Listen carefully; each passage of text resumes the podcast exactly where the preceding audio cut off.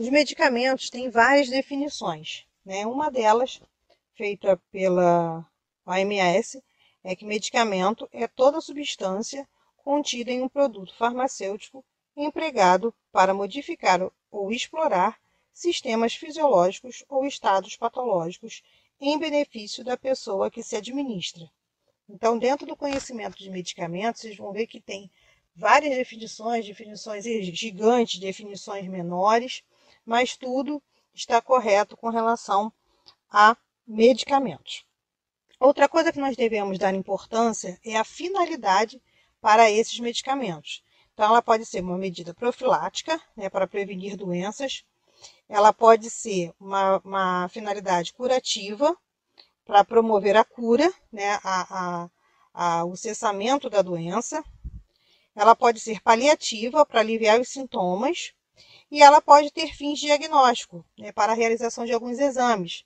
Né, nesse caso, a gente tem como exemplo exames que levam contraste, seja um raio-x, seja uma cintilografia, seja uma ressonância, uma tomografia, tá ok? Além das finalidades, nós temos formas diferentes. Né? Isso diz a estrutura física do medicamento. Essas formas podem ser sólidas, que normalmente estão relacionados a pós granulados, comprimidos, né? esses comprimidos dentro de blister, né, que a gente chama de drágeas, cápsulas, supositórios e óvulos. Existem as formas líquidas, né, que envolvem soluções, né, como xarope, elixir, suspensão, emulsão, injetável e tintura. Temos também a forma gasosa, né, conhecida mais como aerossóis, onde a gente tem os sprays, principalmente spray nasal. Já Existem também, já no finalzinho, né, formas que a gente chama de formas semissólidas. E elas se dividem.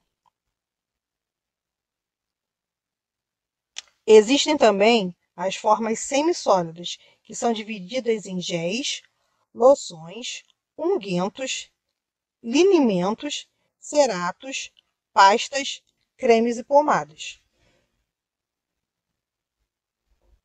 Esses medicamentos devem ser guardados né, e armazenados em condições para protegê-los. Então, nesses casos, a gente tem que manter fora do alcance das crianças e de animais domésticos. Para quê? Para que eles não possam ser usados por estes e causar um dano maior. Protegê-los da luz, do calor e da umidade. Respeitar a temperatura de conservação de todos os medicamentos, né, conforme a bula. Então, a gente tem que olhar a bula para ver quais são as temperaturas para cada medicamento. Não devemos guardá-los no banheiro ou na cozinha, né, porque tem umidade, gordura, isso tudo pode afetar né, na conservação desse medicamento. Mantê-los na embalagem original, com a sua bula de preferência, para a gente saber no futuro, caso a gente precise usar, né, para que, que se destina essa, a esse medicamento armazená-los também longe de produtos de limpeza e cosméticos.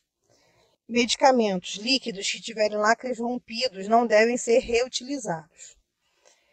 Observar com muita atenção o prazo de validade de cada medicamento e aqueles que estiverem vencidos não devem ser utilizados.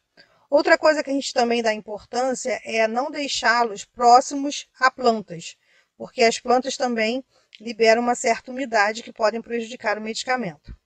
Alguns medicamentos são fotossensíveis, ou seja, eles não é, podem ficar expostos à luz. Então, nesses casos, os blisters, eles são ambas. Para quê? Para que não haja penetração dessa luz. Então, a gente deve mantê-los dentro do blister né, e, de preferência, dentro da caixa original. Bons estudos, aproveitem bastante e até a próxima!